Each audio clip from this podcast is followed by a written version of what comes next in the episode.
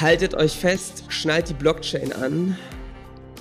Heute haben wir einen ganz besonderen Gast. Christoph Jentsch ist zu Gast. Ähm, er hat bei Ethereum mitgearbeitet. Er hat die DAO ein Riesending gemacht, äh, mit einem riesen Hack voll äh, geknallt hat es an der Stelle. Christoph erzählt uns am Ende des Podcasts ziemlich genau, wie sich das für ihn angefühlt hat, als mal 50 Millionen von fremden Menschen weg war. Ähm, was da mit einem unternehmerisch passiert. Er redet ganz viel darüber, wie er Dinge aus dieser Blockchain-Welt jetzt in äh, die Business-Welt äh, überträgt und das auch mit seinem neuen Unternehmen tut, ähm, mit dem sie digitale Anteile als Investor, aber auch für Mitarbeiterbeteiligung ermöglichen. Richtig spannende Geschichte. Und ähm, wir freuen uns jetzt auf die Folge mit Christoph Jensch. Das alles aus mit weiter. Crazy. Los geht's. Wahnsinn.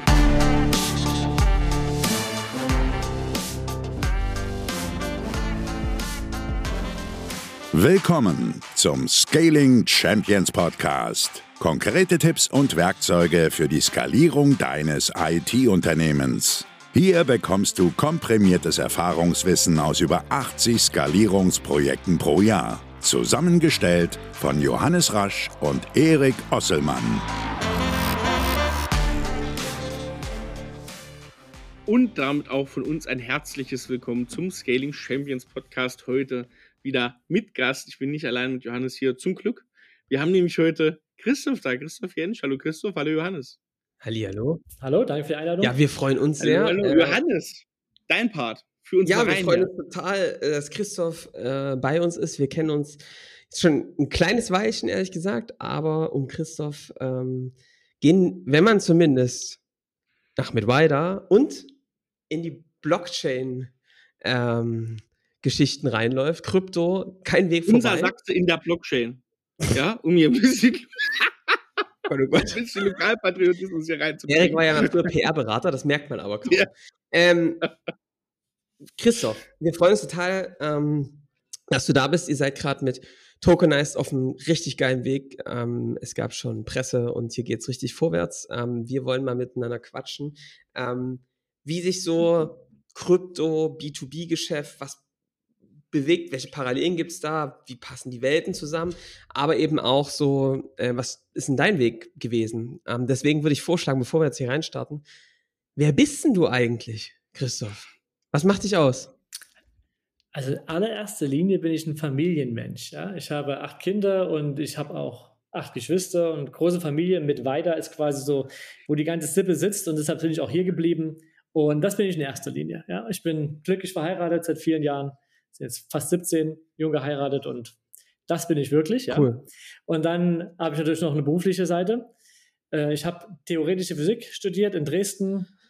Da war dabei, meinen Doktor zu machen, habe dort Bitcoin kennengelernt und bin dann so 2013 ich will sagen, abgestiegen in die Bitcoin-Untiefen, aber ich bin aus diesem Rapid Hole quasi nie wieder rausgekommen.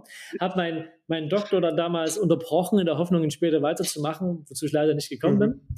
Und dann mein eigentlicher, ich will sagen, Höhepunkt, ich hoffe, das war noch nicht der Höhepunkt, ich habe noch viel vor mir, aber ich bin dann 2014 zur Ethereum Foundation gegangen und habe dort quasi ganz am Anfang mitgemacht und Ethereum aufgebaut, zusammen mit Vitalik Buterin und Gavin Wood und vielen anderen heute sehr bekannten Kryptogrößen.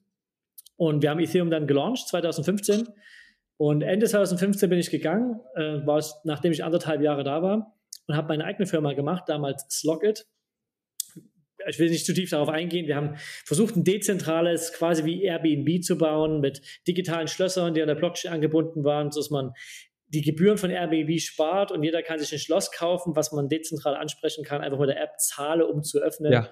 Und sehr viel Aufmerksamkeit bekommen. Wir haben dann Finanzierung gebraucht und uns die kreative Art und Weise ausgedacht, über eine DAO uns zu finanzieren. Damals hieß das Projekt The DAO, die dezentrale autonome Organisation, DAO.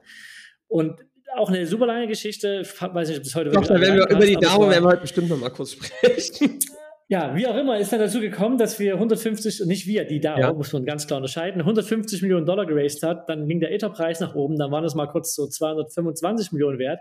Also wahnsinnig Spektakel, damals größtes Crowdfunding ever zu der damaligen Zeit. Ähm, viele Preise bekommen, New York Times und alle haben über uns geschrieben. Und danach gab es einen Hack von der DAO, da gab es einen Hacker, der hat so ein Drittel abgezweigt Dann gab es ganz verrückte technische Zeiten. Wir haben die manchmal als DAO Wars bezeichnet und Whitehead Hacker, Robin Hood Gruppe und lange Geschichte. Am Ende haben die Investoren all ihr Geld zurückbekommen. Das Projekt wurde beerdigt erstmal. Es wurde geschafft nur mit Hilfe der Ethereum Community durch einen sogenannten technisch heißt das Hard Fork. Okay, Haken dran. So, dann haben wir Slockit weitergemacht. Wir haben uns entschieden, das war auch so eine, wir sind, reden ja auch viele Unternehmer hören heute wahrscheinlich ja. zu. Fast jeder hat uns gesagt, Slockit ist tot. Ja, ihr habt gerade eben den größten äh, Hack der Geschichte erlebt. Ihr wart damit mehr oder weniger mit verantwortlich, weil ihr den Code geschrieben ja. habt. Ihr seid quasi jetzt sowas von unten durch überall, äh, verbuttelt euch irgendwo und taucht später unter neun ja. Jahren wieder auf. So. Und ähm, wir haben uns entschieden, ja, wir haben einen Fehler gemacht, einen technischen Fehler. Es war ein Code, war keine, es war kein Betrug oder dass wir irgendwo versucht haben, jemanden reinzulegen. Wir waren ehrliche Menschen. Wir haben einen technischen Fehler im Code gehabt. Das kann ein Viertel jeden passieren. Wir haben wirklich viel getan für Security. Ist passiert. Ja. So, mit den Fehlern umgehen. Und wir haben uns entschieden, uns nicht umzubenennen. Das Team, also sind ein paar Mitarbeiter gegangen, klar, wir konnten die nicht bezahlen. Ähm, aber das, das Gründungsteam, die Partner, wir drei sind zusammengeblieben. Auch unter selben Name, mit derselben Idee und haben einfach weitergemacht. Ja. Wir haben weiter versucht, VC-Gelder aufzutreiben. Wir haben dann zwei Millionen aus, aus Silicon Valley bekommen auch lange Geschichte über Paris Hilton und MC Hammer und da war die lustigsten Stories, bis wir am Ende bei unserem Investor angekommen sind. Und dann haben wir die Firma aufgebaut. Das eigentliche Produkt ist zwar nicht erfolgreich gewesen. Wir haben dann nochmal Pivot gemacht zum B2B-Produkt. Das war so ein Blockchain-Connector gewesen für IoT-Geräte. Und Consulting ganz viel gemacht, waren dann fast 50 Leute, waren finanziell auch sehr erfolgreich und haben dann 2019 die Firma verkauft. Das war vielleicht dazu und da habe ich erstmal ein halbes Jahr Pause gemacht, ähm, Familie konzentriert, konnte aber es nicht lassen, weiterzumachen. Also wir haben finanziell war es nicht nötig, nochmal ähm, zweite Firma zu machen oder ich hätte mich auch irgendwo zur Ruhe legen können, aber da war ich noch A zu jung, hatte noch zu viel Musik in mir, viel zu viel, was ich tun wollte. Und dann nach langer Überlegung mit ehemaligen Kollegen und Partnern Corpus gegründet. Als mit dem Hintergedanke, wir, wir bauen einfach the missing pieces of Web 3. Also was wir sehen, was fehlt, ganz schnell in so so eine Art ähm, Accelerator-Modus, ja. Venture Studio-Style, wird dort in drei Monaten ein MVP rausgehauen und wir schauen mal, wie die Reaktion ist. Wenn gut, machen wir es weiter, wenn nicht, halt ja. nicht. Und damit haben wir jetzt schon mehrere Projekte gebaut. Gashawk, DM3, ist heute einfach nicht die Zeit, die alle zu erklären, aber das Wichtigste davon ist Tokenized, was ich selber leite und wo wir auch in Berührung sind mit Scaling Champions, wo wir auch, wo es gerade super läuft und jetzt dabei sind, das Ganze eben groß zu machen. Yes. Das vielleicht nur zur Geschichte. Boah, Erik, eine bewegte Geschichte. Das, ich, das war mal hier die beste Einführungsgeschichte, muss ich sagen. Christoph, wir werden, ich will heute gar nicht so sehr auf die technischen Details eingehen was mich vor allem interessiert oder was glaube ich, was ich kenne ja auch so ein paar Hörer und Hörerinnen von uns. Was mich vor allem und uns interessiert ist so ein bisschen, wie waren die Unternehmerreise? Mhm. Ähm, nehmen wir uns mal mit zu den Startpunkten. Hat sich denn das damals, als du zu Ethereum gegangen bist, schon wie Unternehmertum angefühlt? War es eher wie so ein Freelancertum oder wie war das damals für dich? Hast du dich als Unternehmer gefühlt in dieser ganzen Zeit? Also ich sage mal, mein, mein, mein Großvater, mein Vater waren alle Unternehmer, meine Geschwister sind fast alle auch. Irgendwie steckt es ein bisschen im Blut. Ja. Ich habe, wenn ich sage, meine Unternehmerreise ging los, ich habe Autos verkauft. So. Ich habe, während ich studiert habe, äh, günstig Autos aus dem Westen, also aus dem Westen gekauft, warum auch immer, die waren günstiger ja. und die hier für 1000 Euro mehr pro Stück verkauft. Da ging es schon los. Aber ähm, als ich jetzt die wirklich als bei Ethereum damals bin ich damals als freiberuflicher Softwareentwickler reingegangen. Also ich war auch nicht Angestellter gewesen. Ich habe damals noch einen anderen Kunde gehabt davor, wo ich Software entwickelt habe, Automobilindustrie. Ich habe Programmieren gelernt während meiner Doktorandenzeit. Das hat sich ein bisschen Unternehmer angefühlt, eben freiberuflicher Softwareentwickler, verschiedene Auftraggeber, aber zu der Zeit von Ethereum dann wirklich nur Ethereum. Ähm, aber ich war nie so wie, ich habe mich nie als Angestellter gefühlt, dass das Projekt Langzeit was für mich ist, weil ich wusste auch, das ist eine Non-Profit. Heißt, irgendwann geht dir sowieso das Geld aus. Also ähm, das war es sowieso ja. nicht. Aber unternehmerisch ging es dann mehr weiter, als wir Slocket gegründet haben. Und da, jetzt kommt diese Unternehmerstory. Ähm, es ist ein bisschen Naivität dabei, muss es einfach so sagen. Man kann nicht sagen, man macht, ist wie beim ersten erste Kind, das ist einfach nur, man ist naiv. Ja. Beim achten Kind weiß man genau, was man da sich einbrockt und tut es sehr bewusst. Das fällt auch ein schwerer als beim ersten Kind. Und so Sagt es er nach genau. genau. So ist es auch bei Unternehmertum. Slocket war damals, ich habe gesehen, Ethereum ist es da. Ist, man kann damit so viel machen. Und meine Idee war damals gewesen, ich glaube nicht, dass Ether als Währung sich durchsetzt für Payments im Internet, aber als die Währung für Maschinen, also Internet of Things. Ich habe ganz gerne immer Economy of Things gesagt. Das war so die unternehmerische Idee. Damals war gerade Airbnb voll im Wachsen. Mhm. Unser Gedanke war, wir können es doch viel besser machen, dezentral mit digitalen Schlössern und ohne die hohe Gebühr und Community governed, was man einmal alles mit Blockchain Schönes machen kann. Es war mehr so, man sieht, es geht und einfach losgelegt. Und ich weiß nach einem Call, wir hatten wir, wir haben dann ich war dann sehr proaktiv, habe dann VCs angeschrieben, hey, wir brauchen Geld, habe eine Absage nach der anderen bekommen. Und da war ein VC, der meinte mir, weißt du, was du ja eigentlich gerade anfängst? Bist du dir bereit auf den Horrortrip, den du nicht begibst als Unternehmer? Bist du bereit, alle Höhen und Tiefen? Ja, klar. Ach, Easy. Gut werden. Ich will nur dein Geld. Komm, ja. äh, ich sage ich, was du hören willst. Ähm, Im Nachhinein hat er recht gehabt, ja. Das, was danach kommt, haben wir nicht mal annähernd erwartet, kommen sehen, gar nichts davon. Man ist da einfach naiv irgendwie reingeschlittert, weil man tatsächlich unternehmerisch denkt, ich, klar, Familie ernähren, aber das Risiko ist in Deutschland ja auch gering. Ja. Das Schlimmste, was passieren kann, ist, du rutschst wieder ins Hartz IV. Ja. Also du bist ja danach, selbst eine private Insolvenz heißt ja nicht, du bist auf der Straße. Das heißt, dadurch, dass wir doch in einer sozialen Marktwirtschaft leben, heißt es gibt immer irgendwo ein unteres Netz ja. und man darf sehr gerne Risiken eingehen. Und wenn es man scheitert, landet man zur Not halt eben dort. Aber viel schlimmer kann es eigentlich nicht werden. Das heißt, mit dem Gedanke, trotz Kinder und Familie, bin ich eigentlich voll vorangegangen und gesagt, wir bauen das jetzt irgendwie auf. Und danach war ich auch nicht so der, ich habe ja nie BWL studiert oder Finanzen, irgendwas. Ich bin so ein Typ, immer nach Bedarf. Also ich habe mir beigebracht, was ich in dem Moment wissen musste. Ich habe einfach getan, was ich für rational sinnvoll gehalten habe. Und so bin ich eigentlich immer durch meine ganze Unternehmerkarriere gegangen. Und sag mal, wenn du jetzt, wenn du mich jetzt mal mitnimmst in diese, in diese Reise, ihr habt ähm, du kennst jetzt so ein bisschen Unterschied, aber damals, ihr seid losgelaufen und ihr habt gemerkt, so, wir bauen das jetzt auf. Wie muss ich mir das vorstellen? Welche Berührungspunkte hatte das zu echten Kunden? Also ich meine heutzutage, ja, ein Startup, ja, selbst die in der letzten Ecke haben irgendwie gehört, dass sie früh raus müssen zum Kunden und mit dem validieren, ja, und ähm, früh mit denen sprechen und rausfinden, wie ist das damals bei euch gewesen bei Snocket? Leider gar nicht so. Das habe ich heute auch gelernt. Aber das, das habe ich vielleicht falsch gelernt in der Kryptoszene. Als wir, also Bitcoin hat keine Werbung gemacht, da gab es keine Kunden, das war einfach ja. da. Da war dieses Mantra, build it and they will come. Ja. So, und das war Bitcoin. Ja, hat es einfach gebaut ja. und hat ja Jahr, ich meine, es hat Jahre gedauert, bis Leute gekommen ja. sind, aber sie sind gekommen. Und genau in diesem selben Mantra ist Ethereum entstanden. Build it and they will come. Es war einfach, okay, wir bauen jetzt was, die absolut coolste Tech mit Smart Contract Technologie, hat noch nie jemand gesehen. Ich weiß, dass Vitalik Buterin das Projekt geleitet hat, dann irgendwann mal den, in Anführungsstrichen, damals hieß es nicht Marketing, sondern Community Building, aber einfach komplett äh, komplett rausgeschmissen hat. Wir machen nichts mehr dergleichen. Wir bauen einfach nur noch Protokollebene. Ja. Es war auch eine Non-Profit Foundation. Muss auch noch weiterdenken. Historisch gewachsen und deshalb ist die Kryptoszene so viel anders als für mich diese B2B-Welt ja. oder die klassischen Startups, die wachsen jetzt übrigens wieder zusammen. Aber damals war der Mindset, okay, wir wollen sowas wie Bitcoin machen. Und das ist ja, da wollen wir keinen Profit machen. Das heißt, wir machen eine Non-Profit Foundation in der Schweiz, die darf gar keinen Gewinn machen. Und jetzt bauen wir ein Produkt und das verkaufen wir schon mal vor, so mal ganz einfach gesprochen. Und wer da denkt, das wird mal toll werden, der kann jetzt die Anteile kaufen und das war's. Auch schon so vom Cap-Table-Gedanke. Ja. Hat oft schon am Anfang den fully diluted Market Cap. Also wie, wenn jetzt mal in Silicon Valley oder deutsches Startup denke, als würde ich schon alle meine Finanzierungsrunden vorher wissen ja. und genau weiß, wie viele Shares am Ende mal rauskommen. So ungefähr ist es bei den Token-Projekten. Man hat dann gesagt, okay, es gibt mal 100 Millionen Shares irgendwann in der Zukunft. Davon gehören jetzt irgendwie 10 Prozent dem Team. 20 Prozent verkaufen wir jetzt mal an Investoren und die anderen 80, die werden da so der Laufe der Zeit entstehen und dann Community und irgendjemand anders rausgehen. Also ganz andere ja. Cap-Table-Denke. So von Anfang an das ganze Ding zu sehen und dann einfach sagen, bildet ein Devil come. Und damals, so 15, 16, 17, sind die gekommen. Die Leute waren so heiß drauf, alle haben nur über das Thema gesprochen, ICOs, Blockchain ja. und NFTs waren dann später noch. Und da war erstmal kein Marketing. Das Marketing kam eigentlich richtig, als die ICOs losging. Da haben dann die Scammer sind dann gekommen, ja. Betrüger und haben dann versucht, irgendwie da Geld reinzuholen.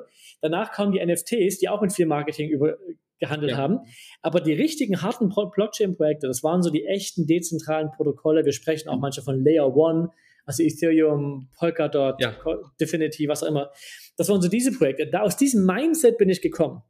So, und jetzt mit diesem Mindset ist Locket eigentlich von, zum Scheitern verurteilt gewesen, weil wir hatten eigentlich nie echte User. Also wir waren erfolgreich ohne User. Wie geht das, fragt man sich jetzt, ja? Die, die, die Story hinter Slog, was wir vorhatten, die war so riesig, dass da Investoren erstmal Geld reingegeben haben. Mhm. Aber wir hatten, selbst unser MVP hatte eigentlich keine echten User. Wir waren gar nicht userzentriert, wir waren voll tech-zentriert. Ja. Wir wollten das, die coolste Tech bauen. Wir haben keine Sales-Leute gehabt, wir haben kein Marketing-Team gehabt, wir haben nur Techies gehabt. Und so haben wir uns auch verhalten. Und was dann dabei rausgekommen ist, hätte man eigentlich vorhersehen müssen. Es gab keine User, es, das Produkt hat keinen Mensch interessiert, die sie nicht bildeten, they will come. Aber wer gekommen ist, sind die Leute, die Tech brauchen.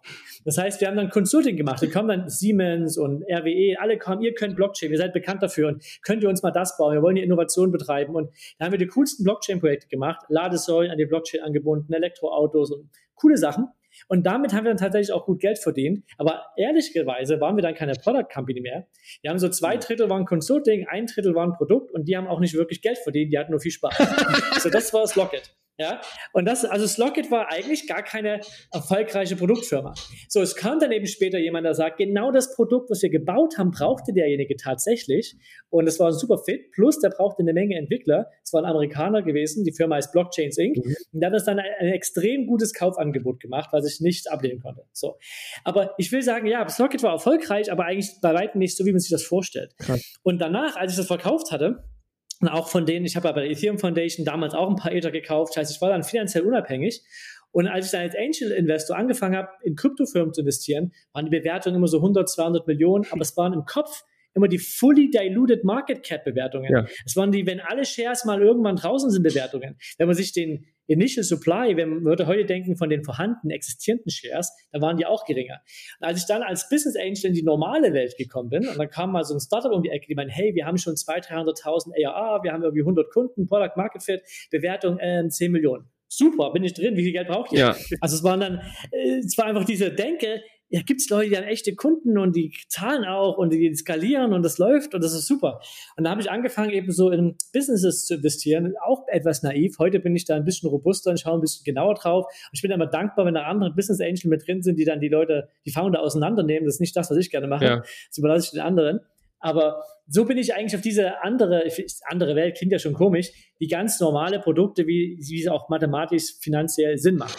Und ich sehe heute, dass diese Welten so ein bisschen ineinander fließen, dass die Kryptowelt ist der Hype bisschen vorbei, Realprodukt kommt raus, es kommen langsam echte User. Also viele sagen zwar, es ist ein Tiefpunkt, wir sind quasi im im Bärenmarkt, aber eigentlich sind wir nur, und so haben wir unsere Füße auf den Boden gekriegt. Ja. So muss man es ja. eigentlich bezeichnen. Hilft wahrscheinlich auch, wenn die Aufmerksamkeit nicht mehr ganz so groß ist und die jetzt gerade beim Thema RKI ist und die Blockchain sozusagen sich in einem Umfeld mit weniger Lautstärke entwickeln kann, ne?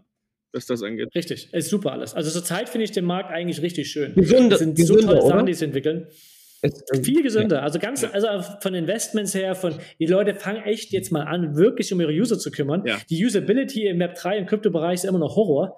Und langsam merken die Leute, vielleicht müssen wir doch mal ein bisschen Einfachheit und äh, Produkt doch einfacher gestalten und die Komplexität rausnehmen. Und was ist denn das echte Problem der User? Ja. Und interessanterweise, ich war jetzt bei einigen Konferenzen im Sommer gewesen, geht's wieder back to the roots. Wir haben die extremsten, verrücktesten Ideen gehabt, was man machen kann von DAOs und äh, was auch immer und jetzt geht es wieder Richtung Payment, hm. äh, Tokenisierung von Anteilen. Das sind Themen, die haben wir 2015, 16, 17 gehabt. Mhm. Die waren schon viel zu billig. Und jetzt, aber die sind eigentlich die echten Needs. Leute wollen bezahlen, ohne viel Gebühren zu bezahlen. Leute wollen das digital machen. Leute wollen eben Tokenisierung oder von Anteilen. Das sind ganz, das sind natürliche Bedürfnisse, ja. wo wir echte Probleme lösen. Und das läuft. Einmal ja, das kennt immer. Ne? Die Ideen von Nokia Anfang der 2000er waren ja auch die, die dann bezahlbar von Apple auf einmal wurden ne? und nutzbar. Ja. Perfekt. Wir sind eigentlich einmal. Das ist wie Step 2. Wir sind eigentlich. zwei dasselbe Durchschnitt. Damals ja. war auch alles mögliche, das neue Internet, bla bla bla. Und dann war es doch, eigentlich brauchen wir E-Commerce und wir ja. brauchen ein bisschen Personal Information Websites und das reicht schon. Ja. Für vieles. Krass. Ja.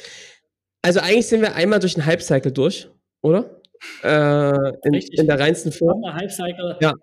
Und jetzt geht's aber trotzdem wieder voran. So ist es. Und sag mal, eins wird mich jetzt schon mal interessieren. Ich meine, ganz viele IT-Unternehmer, die hier zuhören, ja, ähm, wir, die, die den Podcast regelmäßig hören, und ich denke, äh, du, der hier gerade zuhörst, der tut das natürlich, die wissen, dass wir das Thema finanzielle Unabhängigkeit für Unternehmer ziemlich essentiell halten. Deshalb, wir sagen immer, trenne möglichst schnell dein Einkommen und deine finanzielle Sicherheit von deinem eigenen Unternehmen. damit du andere Entscheidungen treffen kannst. Ja? Die nicht nur egoistisch auf dich bezogen sind, sondern die auf das Unternehmen bezogen sind, ja? Agier, die Angst wegzubekommen. Ich weiß nicht, ob es da bei dir ein Vorher-Nachher gibt, aber vielleicht gibt es für dich ein Betrachten von äh, aus deiner Situation heraus jetzt, die durch all die Dinge zu einem echt coolen Punkt gekommen ist. Was merkst du beim Unternehmer, die so finanziell noch an ihrem Unternehmen hängen. Ich merke das zum Beispiel bei Startups, die zum wo die Founder zum ersten Mal drin sind, ja, also die, die, die erst, das erste Startup gründen und ähm, noch keinen Exit hatten oder sowas. Wo merkst du da die Unterschiede in der finanziellen, oder in der, in der, wie sie agieren? Tatsächlich denken sie kurzfristiger, nicht langfristiger. Mhm. Die, die, ähm, wenn da jemand kommt, beispielsweise mein Fehler damals äh, mit einem Consulting-Projekt, wo gut bezahlt, dann werden halt die Entwickler abgezogen vom Produkt, weil man schnell kurz schnelles Geld machen kann. Weil ja. auch, das ist auch nur natürlich. Ja. Man sieht einfach hier, ich, ich zahle den Entwickler, ist mal, mal einfach gerechnet irgendwie keine Ahnung, 500 Euro am Tag Lohn und ich kriege 1000 Euro am Tag für den Consulting-Gebühren oder das Doppelte sogar, dann ist die Versuchung groß, ich mache das und ich stelle einfach noch jemanden ein fürs Produkt. Ja. Und man denkt einfach nur noch ans Überleben, was nicht immer falsch ist, mhm. aber in dem Zusammenhang leitet das manchmal ein, nicht das große Ganze zu sehen. Jetzt gerade eben Tokenized mit ein bisschen mehr finanzieller Unabhängigkeit. Ich weiß, wenn es bei Bedarf kann ich was nachschießen, wenn es irgendwo eng wird. Aber jetzt die Finanzierungsrunde, die ist durchgeflutscht. Ich bin gar nicht ins Hardcore-Fundraising gegangen mit Haufen Terminen. Leute haben angefragt. Ich habe ihnen gesagt, das sind die aktuelle Bewertungen, nimm oder nicht. Und haben genug Leute genommen, dass wir jetzt schon bei über einer Million sind. Und gut, passt, ohne dass ich diese Hardcore-Fundraising betreiben musste und genauso auch im Unternehmen. Ich achte darauf, ist das Produkt gut, läuft das auch von der Geschwindigkeit her gut ab, bauen wir gerade einen guten Sales auf. Ich betrachte so das Ganze und sehe, wo das Ganze hinführt und was noch passieren muss, damit das, das da ist, bin aber nicht mehr so, ähm, es ist ja ein riesen Weltuntergang und ich muss ganz schnell noch Geld ranholen, jetzt machen wir erstmal kurz was anderes, damit wir dann das machen können und ständig ist hin und her. Man bleibt, also ich zumindest bleibe viel mehr jetzt meiner Linie treu als ich das bei Slocket gemacht ja. habe, wo ich immer hin und her gesprungen bin, nach jeder Gelegenheit. Und, und Christoph, ich denke mir nämlich immer, also es gibt natürlich immer wieder ganz schöne, einfache Antworten ne, aus dem Lehrbuch. Ich sage aber, die kann immer dann jeder nachvollziehen, wenn er nicht selbst Unternehmer ist. Also nach dem Motto, du musst langfristig denken, ne, Nutzen vor Gewinn. Und das stimmt auch alles. Meine Tendenz ist halt aber irgendwie immer mehr auch zu sagen, ey, da ist ja irgendwie ein Bedürfnis nach Sicherheit und offensichtlich gibt's das ja. Und da immer zu sagen, das Natürlich. existiert nicht, du musst, ich muss halt langfristig denken, ja, ähm, ich finde es ehrlich gesagt auch gar nicht, also gar nicht so schlecht und, und auch ehrlich zu sagen, ey, guck mal, auch ich brauche einen gewissen finanziellen Sicherheit, einen gewissen Puffer, ähm, um zu sagen, jetzt kann ich auch noch bessere Entscheidungen treffen, weil sich für mich irgendwie Grunddinge wie meine Familie ist versorgt oder ich kann da wohnen bleiben, wo ich gerade wohne, geklärt haben, oder? Wie siehst du das? Ist völlig richtig. Also so habe ich ja damals auch gehandelt. Ja. Das war auch rational. Ja. Ich habe quasi die Risiken waren einfach viel größer, als wie sie heute sind. Ja. Und ich, man kann quasi sagen, ich jetzt, weil ähm, ich mehr finanzielle Sicherheit habe, ja. kann ich mehr Risiko im Unternehmen fahren und sagen, ich gehe ich habe ohne Angst, mache nur das, was ich langfristig für rational richtig halte. Ja. Das konnte ich damals bei Slogit eben noch nicht. Ja. Es ist einfach eine andere Situation. Und ich freue mich, dass ich die habe. Es kann aber auch Nachteile haben, dass man, wenn man so zu viel Komfort hat, dass man in den Komfort dann zu viel Geld ausgibt. Das habe ich mir auch schon aufgefallen. Ja. Ich habe zu leicht vielleicht mal die ein oder andere Consulting oder hier, also nicht getan, sondern angenommen, diesmal bei euch auf der Seite. Ja. Und auch von Entwicklern, man hätte vielleicht ein bisschen härter diskutieren können, was das Gehalt angeht manchmal. Man hätte vielleicht eine andere Sache nicht gebraucht.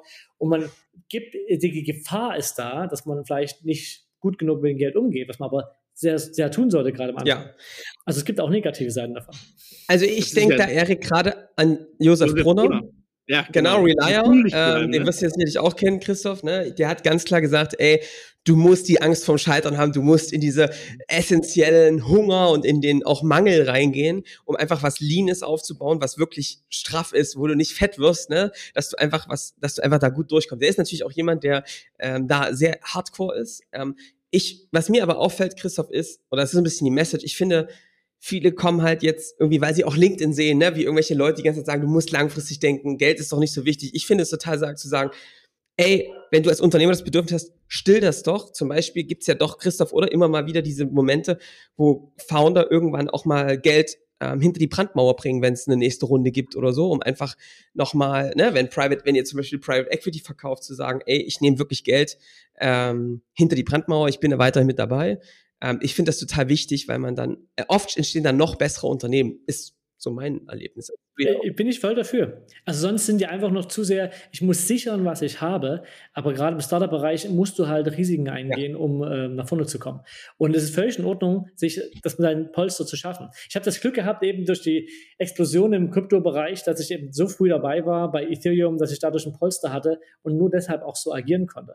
Ja. Ähm, aber ich verstehe völlig, wenn jemand sagt, bei einer Runde nimmt er sich was raus und verkauft dafür Equity, ist völlig in Ordnung. Ja, also würdest glaube, du auch als, glaube, als, als, als Grundgedanke ja noch wichtig ist, Christoph, du hast vorhin was gesagt, was finde ich das Bild nochmal rund macht. Du hast gesagt, es gibt in Deutschland ein Sicherheitssystem, jede Pleite, ne, das, auf was du fallen kannst, ist irgendwie Hartz IV, Grundsicherung und du hast irgendwie, ne, du lebst noch, du bist nicht äh, irgendwie unter der Brücke. Und ich glaube, das ist aber was zusammen auch Sinn macht. Ne? Das ist vielleicht dann gesagt, wenn man es nicht mehr braucht, aber ich, der Grundsatz, der Grundgedanke ist, glaube ich, wichtig, um das dann vernünftig auch zu verarbeiten. Aber es kommt an, wo man steht. Also als Student, wir hatten damals drei Kinder, haben wir tatsächlich Sozialhilfe bekommen. Ich glaube, es war sogar mal Hartz IV ja. nach der Elternzeit irgendwas. Also ich war, so gesehen habe ich damals gelebt vom Finanzstandard genauso, was so die ja. Grundsicherung in Deutschland ist, Hartz IV. Ja. Als, ich, als wir so zwei oder drei Kinder hatten während des Studiums. Und das war für mich also okay. Mhm. Deshalb konnte ich sagen, das ist machbar. Wenn ich sage, ich lebe jetzt schon seit zehn Jahren von mir aus, ich habe ein Haus gekauft, habe ja. Kinder, Familie und so weiter, dann ist das eigentlich schon ein zu großes Risiko, dorthin wieder zu rutschen. Mhm. Und dann muss man zum Beispiel was machen, wie beim Private Equity ja. Deal, was rausnehmen und so weiter, weil das eigentlich schon zu groß ist. Für mich war das Risiko verkraftbar, da wieder hinzukommen, auch wenn es nicht schön war, nichts, was ich wollte. Also war schon trotzdem, was du vor uns gesagt hast, diese Angst und Panik, da wieder hinzukommen. Mhm. Ich will sagen, die war nicht null. Ich wollte da nicht wieder hin mit meiner Familie. Ja. Natürlich wollte ich nach vorne, aber allgemein zu sagen, in Deutschland ein Unternehmen zu gründen, ein Startup zu machen, ist aus, aus nichts heraus völlig okay, wenn man ja. nicht tiefer fallen kann. Wenn aber der Anspruch schon eine Stufe höher ist, dann hat man genau das, was du gesagt hast, Johannes. Ja. Dann ist das, der, der kann nämlich sehr schnell wieder fallen, ja. dass man da hinkommt. Also ich kenne auch Investments, ich, also ich habe Investments gemacht, wo Unternehmer privat haften für Kredite, die sie aufgenommen haben, in einer recht großen Größe, wo ich weiß, wenn das Unternehmen scheitert, mhm. verkauft er sein Haus. Ja. Ja? ja? Und da ist dann wirklich auf einem anderen Level. Und da, die reagieren, die sind anders. Ja? Oder? Die wissen, hier hängt alles dran. Ja, ja. Also das ist ehrlich gesagt auch, Christoph, ne, weil die Leute kommen ja irgendwie immer mit Skalierung zu uns, machen wir auch, ne? Aber wie viele Gespräche wir führen, um eigentlich Angst vom Scheitern, also die sind alle gar nicht auf dem Punkt zu scheitern, ne? sind eigentlich auf dem Weg. Aber du merkst eben, dass doch bei manchen Entscheidungen diese Angst so sehr blockiert, ähm, dass du einfach manche Entscheidungen, Leute rauszuschmeißen, manche Kunden abzusagen, sich spitz zu positionieren, scheitern oft genau an diesen Punkten die Angst vom ultimativen Scheitern und gesellschaftlichem Statusabstieg. Das ist total verrückt, ja.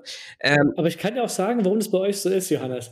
Weil ihr habt viele Unternehmen, die kommen eigentlich aus dem, ich verkaufe meine Zeit. Ja. Ich bin eigentlich in einer Art Beratungsfirma ja. in irgendeiner Form oder Servicedienstleister, der einfach Stunden verkauft in irgendeiner Form. Und jetzt will ich den Shift machen zum Produkt. Ja.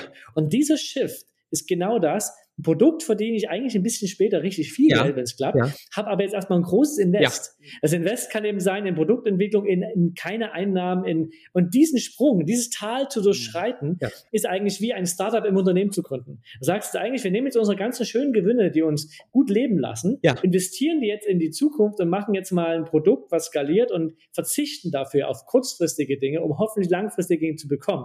Und das muss man im Kopf erstmal wissen. Man darf nicht reingehen in das Scaling-Programm mit mit, ähm, ich stehe jetzt hier und es geht genau von hier linear oder sogar exponentiell weiter. Sondern eigentlich muss man den klar machen, das ist gerade eine Revenue-Kurve. Du machst jetzt mal einen kurzen Knick, um dann richtig loszulegen. Ja. Bist du für diesen Knick bereit? Und das muss man im Kopf sein. So ist es. Und ich meine, es gibt auch, es gibt auch Knicker, die stärker sind und weniger stark. Du kannst also, ne, das sind ja auch viele, die herkommen und sagen, ey, ich würde gerne, ich habe bisher System aus unterwegs, ich würde gerne eine SaaS-Company gründen. Da sage ich immer, Okay, ist halt eine neue Firma, ne? Müssen wir uns einfach alle klar sein, dass das so ist. Es gibt auch sicherlich in den Modellen Unterschiede, aber du hast vollkommen recht, das ist der Kern. Jetzt kommen wir mal wieder zurück zu dir. Was mich noch sehr interessiert ist, jetzt bist du, jetzt kommst du aus dieser Blockchain-Welt und wirst dann, springst auf einmal in diese B2B oder in diese Business-Welt. Jetzt hast du gesagt, es kommt immer näher zusammen. Was würdest du sagen, sind die Dinge, die die Welten sich voneinander abschauen können, wenn die, wenn die mehr zusammenwachsen? Ähm, also zusammen in mehreren Hinsichten. Fangen wir mal mit den ersten an, was vielleicht was, die, wie man eine Firma bewertet, wie man auf Dinge draufschaut.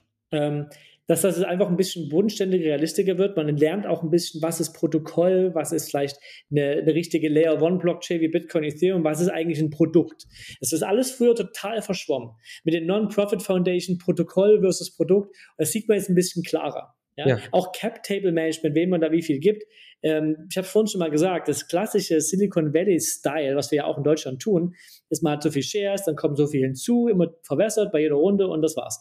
Und die Blockchain-Projekte kommen von der anderen Seite, ich werde mal so viel geben, 100 Millionen, irgendwas Market Cap, und jetzt fangen wir an, die ersten 5% zu ja. kaufen, werden aber niemals mehr werden. Wo kommt denn so eine Denke her? Die kommt von dieser Klar. Grenze bei Bitcoin von 21 mhm. Millionen, es darf niemals mehr geben und Cap Supply, weil das erhöht den Wert und bla bla bla. Dort kommen wir langsam hin, das bisschen besser zu verstehen. Also wie, wie man so eine ja. Firma, was ist eine Firma, was ist eigentlich ein Non-Profit? Ja. Das ist Punkt eins. Punkt zwei ist, wissen wir alle, long-term geht es nur, wenn wir echten Value, Wertschöpfung haben, echte Nutzer haben. Und es gibt ein paar Projekte, die haben das wirklich. Und jetzt gibt's, erkennen wir immer mehr, was hat alles nicht funktioniert. Es gab so viele gescheiterte Experimente in den letzten drei, vier, fünf Jahren. Ja. Wir merken aber, was sind die Kernsachen, die wirklich Nachfrage haben. Und jetzt, gut, jetzt bin ich biased mit Tokenized. Ich glaube eben, echte Tokenisierung von Anteilen ist einer von diesen Fällen. Ja. Andere sind ganz klassische Payment-Geschichten und äh, Sicherheitsgeschichten, wenn es um äh, Sicherheit von Daten oder anderen Punkten geht, wo man Zeitstempel setzen will, die, die nicht manipulierbar sind, die über die Firmen Lebenszeit hinaus noch existieren. Ja. Diese Unabhängigkeit von einer Firma, das ist etwas, was die Blockchain ganz neu ins Spiel bringt, was oft die klassischen B2B-Companies manchmal nicht bedenken was ist, wenn es mich nicht mehr gibt mit meinen Kunden? Das ist den meisten völlig egal. Aber den Kunden ist das nicht ganz egal. Wenn die Kunden Produkte bewerten, denken die, naja, wenn ich jetzt umsteige auf dieses System, das ist ein Startup, und die gibt es in zwei Jahren mhm. nicht mehr, weil die pleite sind, habe ich da ein Riesenproblem. Auf jeden oder? Fall. Und das Startup denkt da oft gar nicht dran. Die will 100% Abhängigkeit und noch mehr Abhängigkeit und noch mehr Abhängigkeit von mir. Weil es den Wert treibt, oder? Gibt. Richtig. Ja. Und Blockchain-Denke ist aber oft, ähm, wenn wir nicht mehr da sind, geht alles weiter, weil es läuft ja auf der Blockchain. Ja. Die Blockchain ist sowas wie diese ewige Datenbank, wenn man es so bezeichnen möchte, ähm, die einfach immer da ist. Und so ist es ein bisschen bei Tokenized, ähm, weil wir sagen, dein Cap-Table ist ja irgendwie heilig für ein Unternehmen. Bis jetzt war es das Handelsregister und es ja. wird von Notaren verwaltet. Wenn der Notar nicht mehr da ist, macht es ein anderer. Das läuft weiter. Das Handelsregister wird immer da sein. Und so sagen wir auch, dein tokenbasierter Cap-Table, der wird immer da sein. Der läuft auf der Ethereum-Blockchain. Wenn Tokenize nicht mehr da ist, ist er trotzdem da. Ja. Die Verträge gelten trotzdem. Alles läuft einfach weiter. Und das erkennen unsere Kunden jetzt auch als einen riesen Mehrwert dass wir eigentlich ein Produkt haben, was auch ohne uns funktioniert. Wo viele SaaS-Firmen sagen würden, seid ihr wahnsinnig. Also wenn es ohne euch funktioniert, wie wollt ihr jemals Geld verdienen? Ähm, das, was wir dazu bringen, die, die, die Einfachheit, die, die, die User, das User Interface und die Vertragstemplates, die sind das wert. Ja. Aber dass vielleicht die SaaS-Unternehmen irgendwann auch in die Richtung denken, wie kann ich den Kunden noch mehr Vertrauen schenken, indem ich Systeme nutze, die tatsächlich nicht noch mehr Abhängigkeit generieren, sondern die mehr Vertrauen schaffen. Ja. ja. Vertrauen ist aber so ein ganz großes Thema in der Blockchain-Welt. Aber gut, das war vielleicht nur so, so ein Aspekt, wo wir uns annähern, aber es gibt immer mehr, ich sag's mal, normale Firmen in der Blockchain-Welt, die normal bewertet sind, die Kunden im Zentrum haben, die aber leider, also das leider aus Blockchain-Sicht leider viele Kompromisse eingehen. Wir haben ja mal sehr hochgehalten Dinge wie Non-Custodial. Das bedeutet, dass man seine Dinge selbst hält kein Custodian, also kein Treuhänder dazwischen und eben keine Bank, sondern ich halte meine Tokens. Aber wir haben auch gelernt, die Realität ist, die meisten Leute wollen oder können das nicht. Das heißt, es gibt wieder Treuhänder dazwischen, es gibt Login with Google statt Login with your Wallet. Also ich sehe die aber auch nicht schlimm. Mhm. Wir kommen auch, was Usability angeht, schauen wir uns viel ab von dem, was schon erfolgreich in Web 2 gemacht wurde. Mhm. Und diese Einfachkeit, die Kompromisse, die damit einhergehen, solange sie optional sind, sind auch in Ordnung. Dort nähern wir uns auch an. Und sag mal, ich habe jetzt vor kurzem eine Keynote von Julian Hosp gesehen, den kennst du ja sicherlich. Ähm, ja. Und der hat auch irgendwie klar gesagt, ey Leute, also wenn ihr denkt, das Blockchain-Hype vorbei ist, so, wir stehen ja irgendwie so ganz am Anfang, wenn du dir Bitcoin anguckst und die Marktkapitalisierung, ne, was also so noch möglich ist, stehen wir irgendwie ganz unten. Glaubst du, dass damit, also bitte jetzt hier keine Finanztipps, ja? Aber glaubst du, dass damit. Ich bin keine Finanzberatung. Ja, keine Finanzberatung. Ähm, oder dann halt per Rechnung an Christoph. Ähm, nee, also glaubst du, dass dadurch jetzt auch nochmal durch diese echten Use Case in der realen Wirtschaft es nochmal eine andere Sichtbarkeit von Blockchain und allen Technologien darum gibt? Ja, aber man muss ganz hart unterscheiden zwischen zum Beispiel Bitcoin oder Ether als Währung, ja. wie erfolgreich das diese Idee ist und wie erfolgreich es ist, die Blockchain-Technologie einzusetzen, um zum Beispiel etwas so zu tokenisieren, dass man unabhängig ist von der Firma, die ihn da beraten hat. Ja. Das sind Produkte, die funktionieren eben auch, wenn Bitcoin und Ether nichts wert sind. Ja. So, das muss man, und deshalb viele denken immer Blockchain irgendwie alles eins und ich kaufe mit Bitcoin und Ether so wie so ein Indexfonds. Ja. Wenn ich den kaufe, bin ich an der Gesamtentwicklung irgendwie beteiligt. Das ist nicht unbedingt der Fall. Ja. Also man hat auch gelernt, wie die Dinge sich einfach mehr und mehr trennen. Ja. Es gibt leider kein, also im Web 2.0 Vergleich, Web 2.0 hatte eben keine Währung gehabt. Es wäre so, als, stell dir mal vor, HT, HTTP ja. oder www wäre eine Währung gewesen. und äh, es wäre quasi, gäbe es so wie eine Internetwährung und man denkt, oh, ich will ins Internet investieren und investiere einfach in diese Währung. Ja. Die muss nichts zu tun haben mit dem Erfolg von Apple, Amazon oder Google. Ja. Und ich denke, wir kommen jetzt in die Zeit herein, es ist immer noch völlig offen, was mit Bitcoin und Ether passiert in Zukunft, ob und inwiefern die als Währung, Store of Value oder was immer akzeptiert werden. Alles möglich, ja. Oder auch nichts. Keiner weiß das. Ja. Und trotzdem beginnen langsam die Amazon, Google und Apples der Web3-Welt zu entstehen. Ja. Und, und, viele kennen wir vielleicht noch nicht, ja. die aber entkoppelt sind von diesem ganzen System. Ja. Das, heißt, das ist vielleicht eine, Learning, was man hier ein bisschen mitnehmen muss und es darf manchmal nicht zu, es sind ein bisschen Verknüpfungen ist da, aber nicht so viel, wie manche denken. Du hast im Webpunkt 2 eigentlich diese Entwicklung gehabt, ne? Die Top-Level-Domain-Kriege damals waren ähnlich. Da hattest du ja genau das, dass du auf einmal Top-Level-Domains sehr teuer verkauft hast, aber es war nur ein Hype, der eigentlich genau dann weggegangen ist, ne? Also ähnlich wie du es gerade beschrieben hast. Aber es, das heißt, es reinigt auch sozusagen, wenn es aus dieser Investmentsicht so ein bisschen weggeht, ne? Und diese Grenze auch gezogen wird, was du gerade meintest, oder? Wenn es nicht Exakt. mehr. Es kommt auch ein bisschen regulatorisch natürlich Druck. Es gibt nicht mehr alles als Utility-Token, also wie es jeder kann ohne irgendwelche Regulationen was verkaufen. Auch Tokenized, letztendlich redet man Richtung Wertpapier und die, der, die Regeln, die dazugehören. Es gibt mehr Klarheit. Also es gibt, entwickelt sich schon alles in eine sehr sinnvolle Richtung. Also ich bin insgesamt für, für keinen zu großen staatlichen Eingriff bei vielen Dingen, aber es wird klarer, ja. was man machen kann, was was ist. Es entwickelt sich klarer, was ist jetzt hier eine Währung, was ist Ether, was ist Bitcoin, was sind diese Applikationen hier. Und dadurch wird auch die Bewertung klarer, der Fokus klarer Richtung ein Kunde und was ist wirklich nur ein Protokoll. Und es war alles sehr, sehr verschwommen in den letzten Jahren gewesen. Sehr viel Nichtwissen hat dazu geführt, dass Leute viel Geld verloren haben. Und die Phase haben wir langsam hinter uns gebracht und ich bin extrem positiv und optimistisch, was die nächste Phase angeht. Sehr gut. Und sag mal, Christoph, jetzt lass mal über Tokenized sprechen, weil ich es wirklich geil finde. Ähm, also ich stelle mir das jetzt schon wild vor, ne? Wenn du jetzt, du gehst, das war auch unser erstes Gespräch, wenn, wenn du gehst jetzt in den Markt rein, ich weiß nicht, wer von euch schon mal beim Notar gesessen hat, ich hatte in letzter Zeit sehr viel beim Notar gesessen. Es gibt noch schönere Orte auf dieser Welt, als bei einem Notar zu sitzen. Jetzt kommst du da in diese super konservative Branche mit Beteiligung, mit Notaren, ähm, ja, Monopol. Das ist ja wie Schornsteinfeger ersetzen, ja. Ähm, Christoph, muss ich mir das jetzt so vorstellen, dass ihr jetzt quasi alle Notare abschafft oder wie muss ich mir das jetzt vorstellen?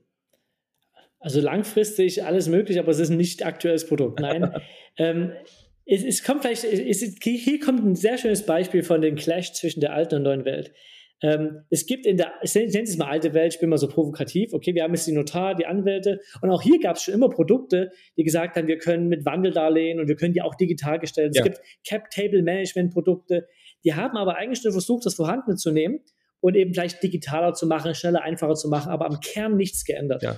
So. Und jetzt kommen wir aus dieser Blockchain-Welt und wir schmeißen einfach mal alles weg, was wir kennen und machen alles von neu, als hätte es noch nie irgendwas anderes gegeben. Ja. So. Und das waren so die, die ICOs, die, wir machen einfach einen Token und es gibt gar keine GmbH, es gibt manchmal nicht mal irgendeine Legal Entity. Ja. Also als wir das DAO gemacht haben, gab es keine Legal Entity dahinter. Gar keine. Und da waren die meisten, ist das eine GBR oder sowas, weil Leute zusammenfassen und wo sitzt du überhaupt in welchem Land? Naja, ja. im Internet. Es gibt ja. keine, es gibt nicht mal, kannst du mal sagen, deutsches Recht gilt hier. Also ja. es gab gar nichts. Wir haben wirklich so von Scratch gestartet. So, jetzt kommen wir aus dieser Denke und merken, Fundraising war so cool und einfach. Ich meine, zugegebenermaßen, ne, wir haben kein KYC gemacht, also keine Leute identifiziert, nichts. Und es wurden Milliarden geraced in dieser ganzen ICO-Phase. Aber hey, du hast einen Token bekommen, der war von Tag eins handelbar. Du konntest on-chain sehen, was die Marktkapitalisierung ist, also wie viele Tokens sind im Umlauf, siehst den Preis, das alles war transparent. Wir haben das ganze Ding von Scratch neu gebaut, kann man sagen. Ja. Die ganze Börsen- und Anlegerwelt. Ja. Und dann haben wir dann, dann haben wir von der SEC und der BaFin einen draufgekriegt, so geht's nicht. Und dann ging halt ganz viel kaputt. Dann haben Leute angefangen, Security-Token zu machen, aber die waren dann wieder, lass alles beim Alten und mach on top noch einen Token. Das hat einfach nicht funktioniert, ja. weil du eigentlich nur mehr Komplexität reingebracht hast. So, was wir jetzt versucht haben, ist, lasst uns mal wieder die alte, frische ICO-Denke oder die alte Blockchain-Denke rausholen. Wir wollen genau diese User Experience. Kriegen wir das trotzdem mit dem rechtlichen Rahmen hin? Hier hatten wir einen ganz tollen Anwalt, der Markus Kaulatz von CMS. Ich darf, man macht ja keine Werbung für Anwälte, aber es gibt einige, die haben wirklich was drauf.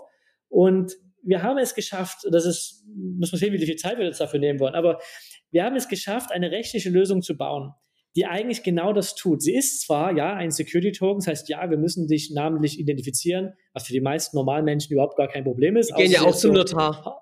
Richtig. Ja. Und trotzdem hast du diese, diese User Experience. Ich habe letztens mit einem CEO von der Bank gesprochen, der fand unsere Lösung so genial, weil es wieder so einfach ist. Ja. Also wie läuft das ab? Ich gehe einmal eine Gesellschaftsversammlung machen, die muss nicht beim Notar passieren, sondern erlauben mir die Gesellschafter als Geschäftsführer, dass ich diese Token ausgeben kann. Die Token sind rechtlich gesehen sogenannte Genussrechte.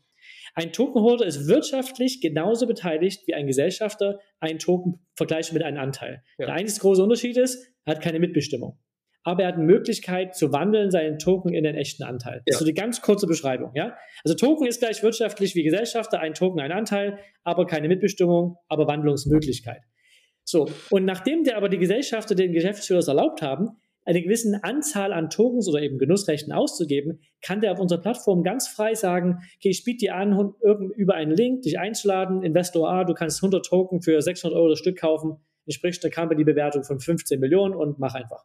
Ich kann jetzt hier meinen Mitarbeitern was geben, ich kann Public-Runden, das haben wir noch nicht gebaut, das kommt aber demnächst. Ich kann der Öffentlichkeit quasi anbieten, du kannst, die können alle bei einer bestimmten Bewertung reingehen und das komplett kontinuierlich. Du musst gar nicht mehr so denken mit Pre-Seed, Seed, Serie A, B, C, D, sondern du machst einfach Continuous Fundraising. So wie du Investoren triffst, so wie du Geld brauchst, so wie gerade deine Bewertung ist, erstellst du einen Link und musst auch nicht jedes Mal eine Gesellschaftsversammlung machen.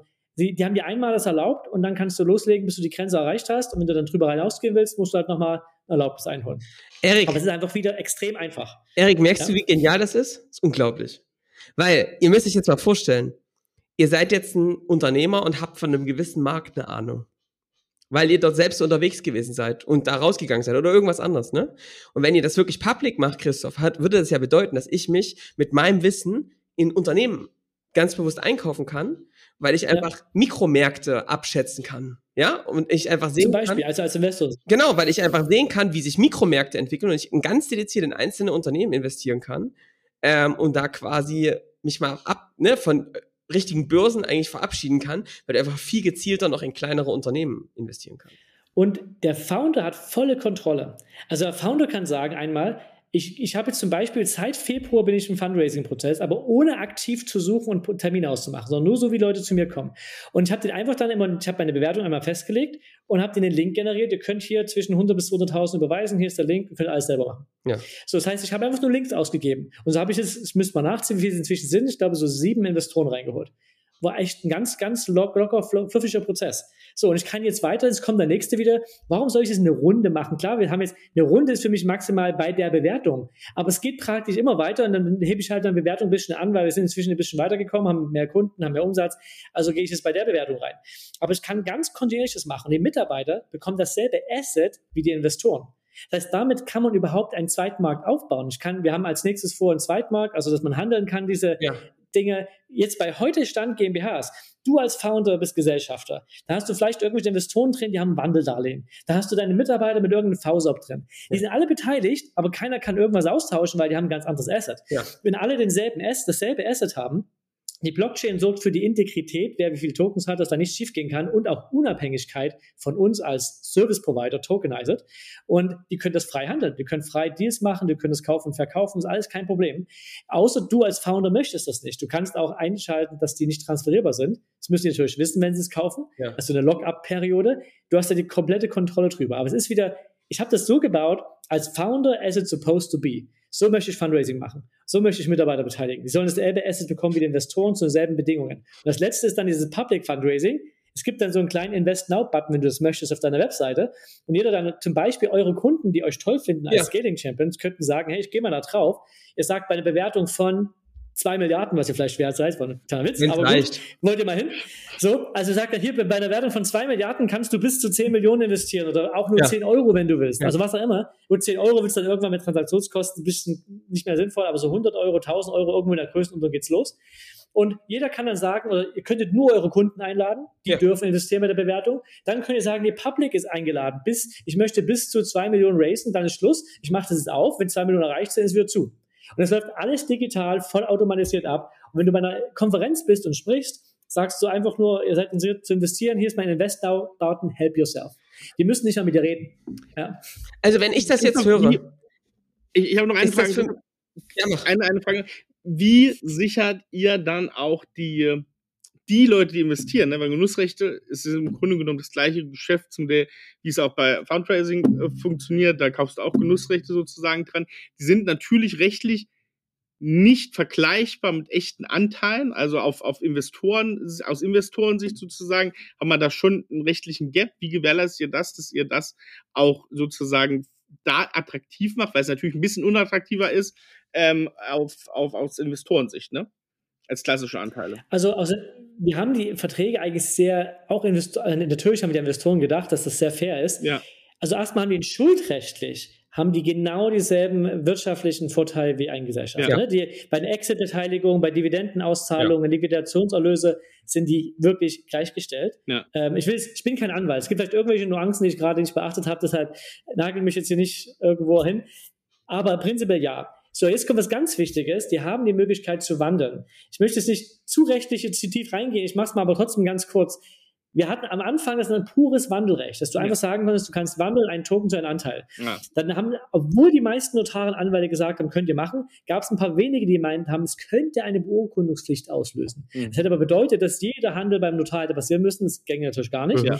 Also haben wir es Sinn, haben wir uns vom Wandeldarlehen inspirieren lassen und dasselbe in, also im Geiste getan, dass es nicht mehr ein hartes Wandelrecht gibt, sondern es gibt eine Option, die Tokens zurückzugeben und dafür den Marktpreis zurückzuerhalten. Mhm. Die meisten Startups dann sagen, seid ihr wahnsinnig, ich kann doch nicht den Marktpreis rauszahlen, mehr ja. als wir investiert haben. Nein, könnt ihr wahrscheinlich auch nicht.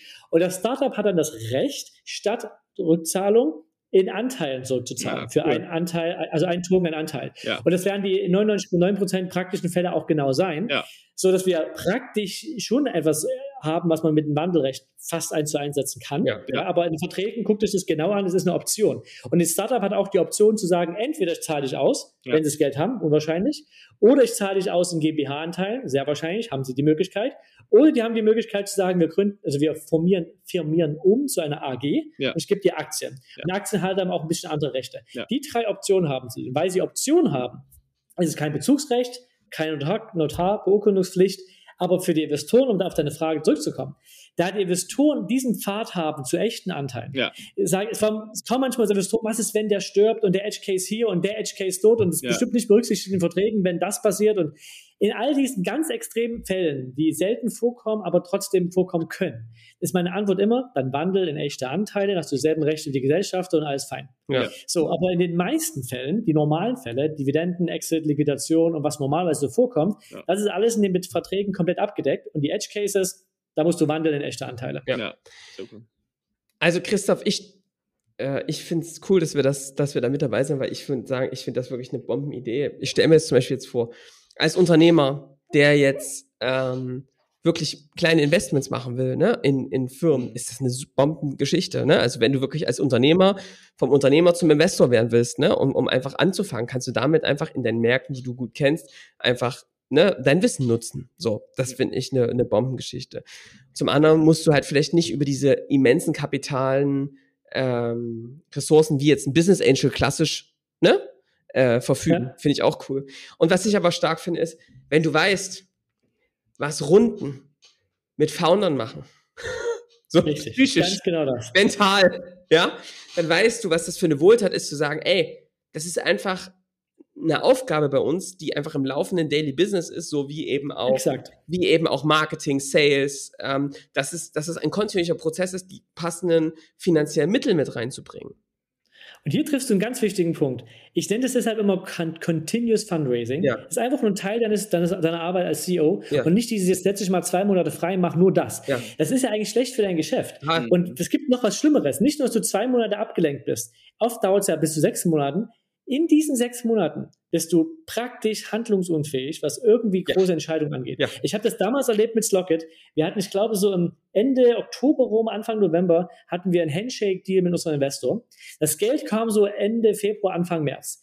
In dieser Zeit Stelle ich die Leute ein? Nehme ich das Büro, nehme ich es nicht? Kommt das Geld wirklich, kommt es nicht? Kann ich mit anderen, die haben geredet, nicht mit anderen Investoren, wir sind heute der einzige Investor. Also kann ich die, aber was ist, wenn die da doch nicht closen? Und mache ich jetzt einen Pivot, weil ich merke gerade, mein Produkt kommt nicht gut an. Vielleicht gehe ich von Airbnb mehr Richtung die Richtung. Ich kann jetzt keinen Pivot machen, wenn ich dir gerade einen Pitch-Deck geschickt habe mit der anderen Vision. Ja. Ich muss jetzt bei der Story bleiben. Du bist die sechs Monate als Founder eingefroren. Mhm. Du kannst keine großen Moves machen. Und das ist, sechs Monate ist für ein Startup einfach nur wahnsinnig lang.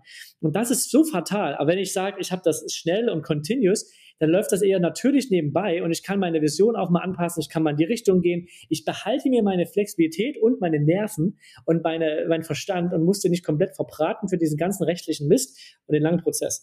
Also ich, Erik, ne, habe mir so gedacht, ich meine, das ist, glaube ich, was, was Erik und ich an einer klassischen Investmentwelt oft so schwierig finden, dass viele Founder, ich kenne ganz viele Beispiele, ähm, in ihrer alten Story hängen geblieben sind, mhm. obwohl die eigentlich im innersten Tief schon wissen, dass das schon seit ein paar Jahren der Markt, ich sag mal so, doch in den Pitches vielleicht ein bisschen größer dargestellt wurde, als er wirklich ist und möglicherweise auch der eigene Fortschritt und die Geschwindigkeit vielleicht doch nicht ganz dem entsprechen. Und ich merke, dass es bei vielen Foundern so eine Angst gibt, diesen Pivot zu machen dass sie ihn einfach nicht tun, immer weiter nach hinten zocken, was das Problem immer schwieriger macht. Und dann, ja. ähm, und dieses Modell führt ganz viele Unternehmen tatsächlich, merke, so erlebe ich das, in eine Pleite, die man hat kommen sehen. Und das ist Richtig. Bullshit.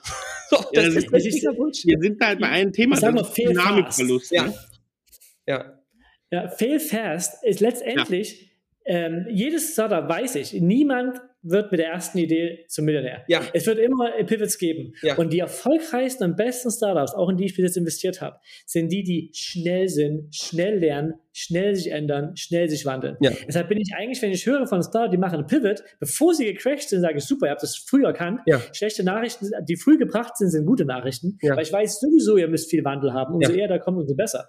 Wenn du aber dann wieder sechs Monate in so einem Fundraising-Prozess hängst, kannst du in dem Monat wieder nichts machen. So ist es. Deshalb ist es so wichtig, diesen Prozess A extrem zu verkürzen, bis hin zu einfach kontinuierlich flüssig zu machen, damit diese Flexibilität da ist und eben fail fast äh, oder fail forward, ja. sagt man ja auch manchmal. Ja. Dieses, das ist, passiert sowieso, aber das geht viel besser, wenn das Fundraising digital, einfach, schnell, kurze Prozesse, immer so in Häppchen kontinuierlich kommt, ist viel, viel einfacher zu verdauen. Dann gibt es auch ein zweites Problem mit diesen riesengroßen Runden, die manchmal stattfinden. Die verursachen manchmal so große Sprünge in Firmen, dass man einen Haufen Leute anstellt. Aber man denkt, oh, ich habe jetzt Millionen, ich muss viele Leute anstellen. Mhm. Das ist gar nicht, was du brauchst. Du brauchst gar nicht viele Leute. Du musst gucken, was ist dein Product Market Fit und diese Geschichten. Und dann machen die eigentlich noch viel schlimmere Dinge mit den Sachen. Das heißt, es wäre für viele viel gesünder gewesen zu sagen, ich raise hier irgendwie 100.000 pro Monat. Ja. So, nicht drei Millionen mhm. mit einmal. Ja. Und wenn es bei uns gut läuft, hebe ich die Bewertung an, dann kommen trotzdem ein paar Investoren. Wenn es bei uns nicht gut läuft, muss ich vielleicht doch mal ein bisschen runtergehen mit Bewertung. Und das ist als einen dynamischen Prozess anzusehen. Wie always selling, sagt man so schön. Du bist immer im Sales. Ja. Kannst du auch sagen, du bist always selling your company. Du bist immer im Investmentprozess. Du hebst nur je nach Bedarf ein bisschen die Bewertung an hoch runter, um genau so viel Inflow zu bekommen, wie du für dein Business eben so benötigst. Und du machst keine ganz schnell mal zehn Leute anstellen, sondern du wächst eben natürlich. Ich, ich würde noch einen Hinweis mal geben, weil das ganz wichtig ist. Ja. Wir haben hier gerade, wir sagen die ganze Zeit Startups, Startups, Startups, aber auch wenn ja. ein Unternehmen, wenn du hier zuhörst, 10 Jahre ist, 15 Jahre, 20, 25 Jahre, dann ist das trotzdem genau noch so wichtig. Auch da, gerade noch vielleicht noch viel mehr, spielt da Dynamik und hey, ich überdenke mal unser Geschäftsmodell, eine viel wichtigere Rolle vielleicht sogar noch, weil man manchmal sich zu sehr in Sicherheit wiegt, wenn das Ding seit zehn Jahren gute Gewinne abgeworfen hat und es immer weniger und langsamer sozusagen spürbar ist, dass es da eine falsche Richtung geht. Erik, da merkt man einfach, dass wir seit Jahren gemeinsam Podcast machen. Ich wollte dir gerade ja. Gedanken übertragen. Ich wollte gerade sagen, der Christoph hat doch vorhin perfekt geschrieben. Es gibt ganz viele Unternehmen, die gerade aus dem Zeit gegen Geldgeschäft in eine Produktisierung ja. wechseln. Ja, weil sie irgendwann eine Nische am Markt gedeckt haben, weil sie gemerkt haben, da ist was. Und wenn ich jetzt das auch weiß, ja, da kann ich ja sagen, ey, ich unterstütze euch bei eurer Mission. Ihr braucht doch jetzt nicht gleich 5 Millionen, ja, reicht noch erstmal ein paar, um diese Lücke zu überbrücken. Ja. Ähm, und dann ähm, geht es los. Ne? Ich finde das eine, ich finde das eine richtig, richtig coole Sache. Ja. ja. Und eigentlich kann man sagen, das, wir finden das Rad ja nicht neu. Dafür gibt es eigentlich AGs, Aktiengesellschaften. Manchmal sagen Leute auch, na, eigentlich müssten wir ja, so wie die Amerikaner, die machen ja auch nicht alle eine LLC, die machen eine Inc. So, die ganzen Startups da drüben. Warum machen die Deutschen alle GmbHs und keine AG? Die meisten würden dir sagen, für ein Startup, was Fundraising betreibt, wo viel im Cap-Table passiert, dafür gibt es AGs für Investoren rein und die ganzen Gesetze drumherum. Fakt ist, es gibt ungefähr 30.000 AGs in Deutschland und ungefähr 1,15 Millionen GmbHs.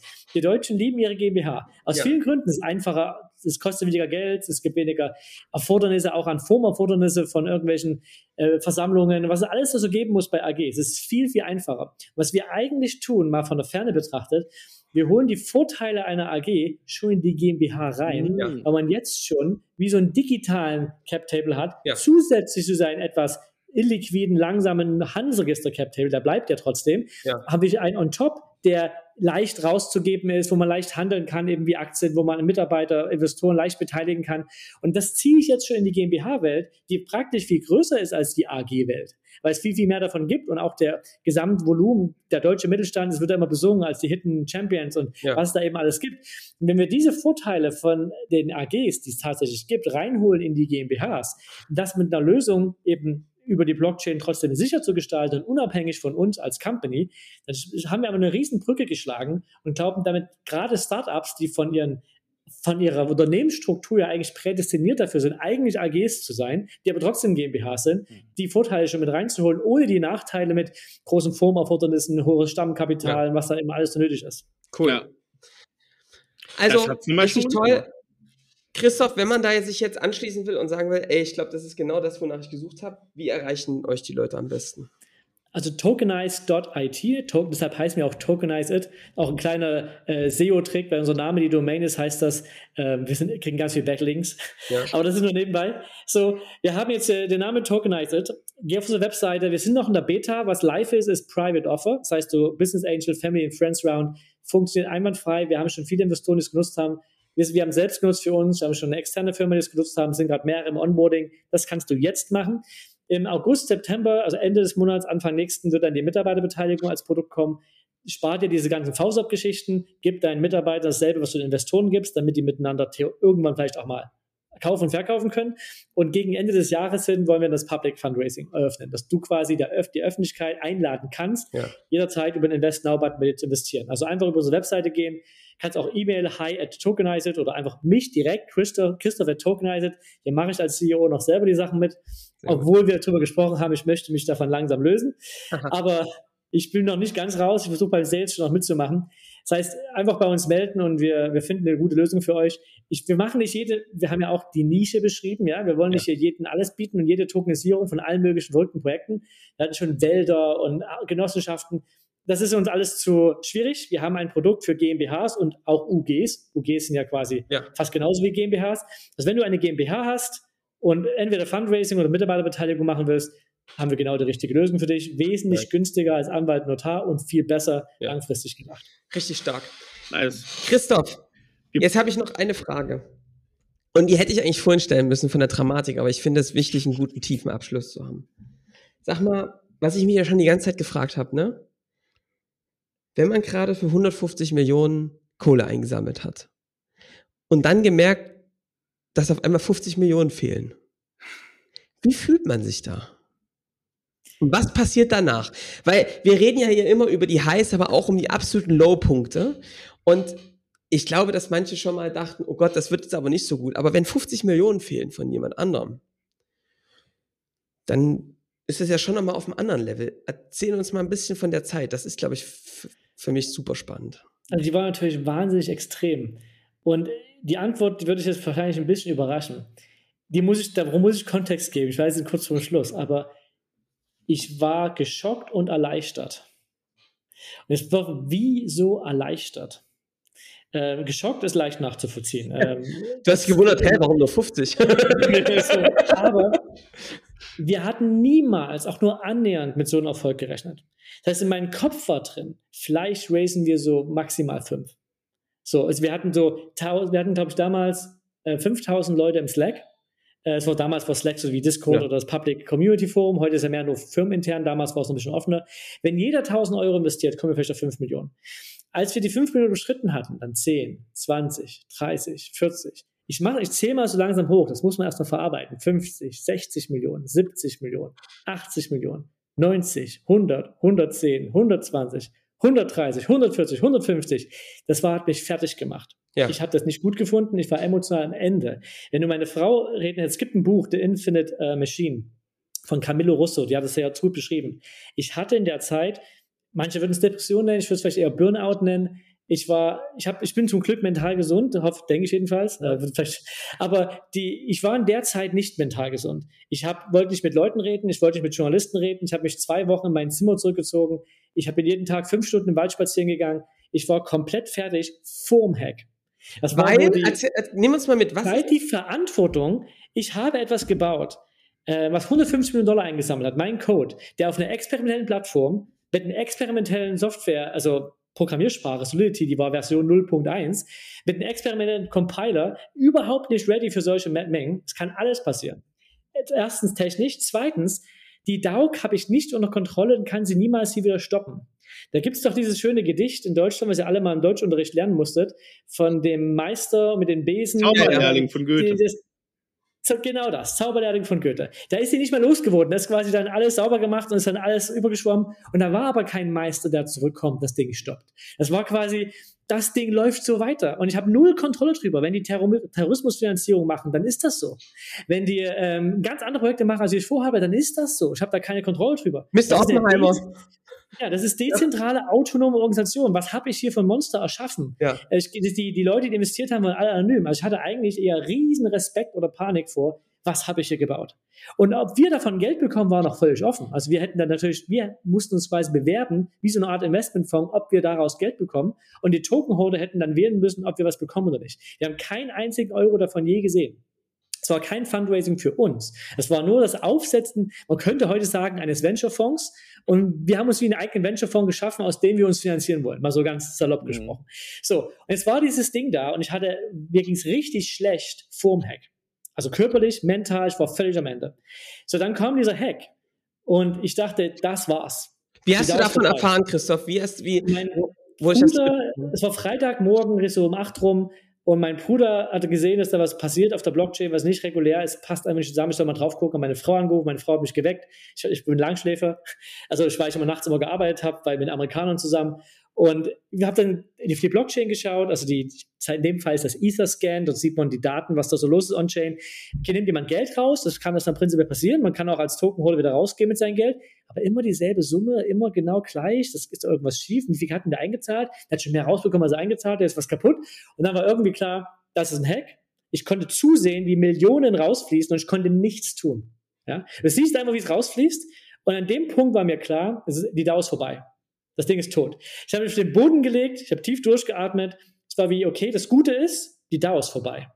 Das Schlechte ist, die Dauer ist vorbei. Das heißt, die, die Investoren haben eventuell ihr Geld verloren. Und ich habe danach mein ganzes Engagement und meine ganze Zeitenergie, die ich irgendwie aufbringen konnte. Und durch Adrenalin kommt dann wieder was zurück. Meine Frau muss man ja ganz großen Dank aussprechen. Also mein, ich bin auch stark gläubig. Gott und meine Frau haben mich in dieser Situation über Wasser gehalten, ja, ja. dass ich überlebt habe alle meinen Fokus drauf gesetzt, wir müssen jetzt hier irgendwie eine Lösung finden, dass alle ihr Geld zurückbekommen. Und das ist die, die Geschichte ist es technisch zu lang. Aber am Ende, ich vergleiche das immer so mit, wenn du eine App hast im App Store von also Apple und die geht kaputt und die einzige Art und Weise, das Ding zu retten, ist, wenn du in dem Fall jetzt Tim Cook anrufst und sagst, du musst mal ein Betriebssystem-Update machen, um meine App zu retten.